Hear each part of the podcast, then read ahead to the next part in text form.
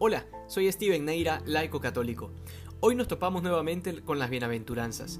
Hace un tiempo las escuchábamos desde el Evangelio de Mateo, ahora es Lucas quien nos las presenta nuevamente con ciertos detalles diferentes, pero en el fondo el mensaje sigue siendo exactamente el mismo.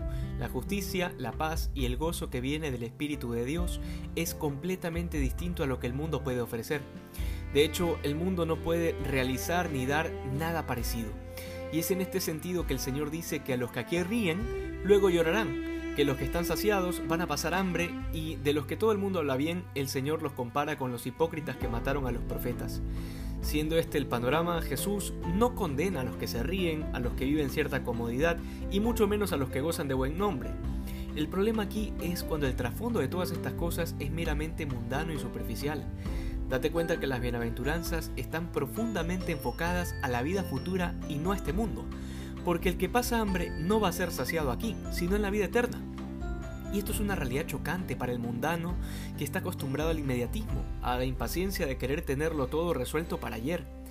Cuando el Señor habla de los que están satisfechos en este mundo y que luego sentirán hambre, podemos imaginarnos aquellas personas que escuchan el Evangelio o viven un momento espiritual, van a un retiro o están en misa, pero resulta que nada les llama la atención, nada los mueve, todo les pesa y son incapaces de percibir la riqueza espiritual o el caudal de gracias que en ese momento se está derramando. Pasa totalmente desapercibido. Y es lógico, porque el que está lleno ya no tiene hambre, y aunque se ha llenado de basura, ya no logra sentir deseo de algo más. Por eso quienes se han saciado con las cosas de este mundo, es lógico que luego van a pasar un hambre terrible. Y será un hambre peor que la del alimento material, porque no hay desgracia más grande que sentir la ausencia de Dios.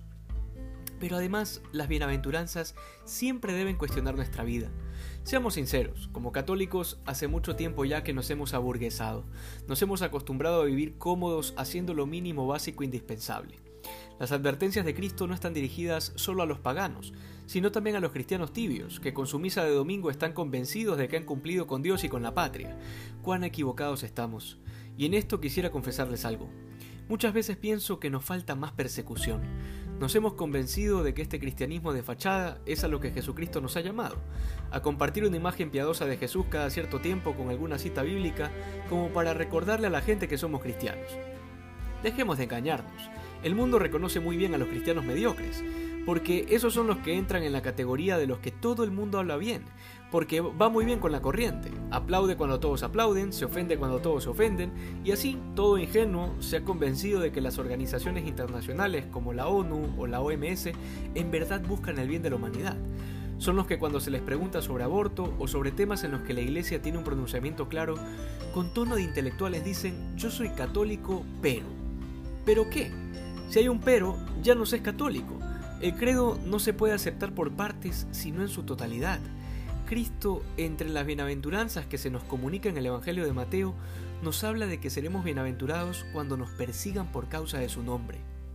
Y créanme, estos son los que hoy lloran y mañana serán consolados. Nos falta persecución nos falta sufrir a causa del nombre de Cristo, porque solo ahí se sabrá quién es en verdad discípulo de Jesús y quiénes vinieron solo a ocupar la banca de la iglesia cuando hay matrimonios o primeras comuniones.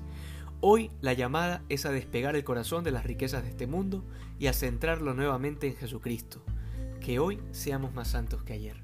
Dios te bendiga.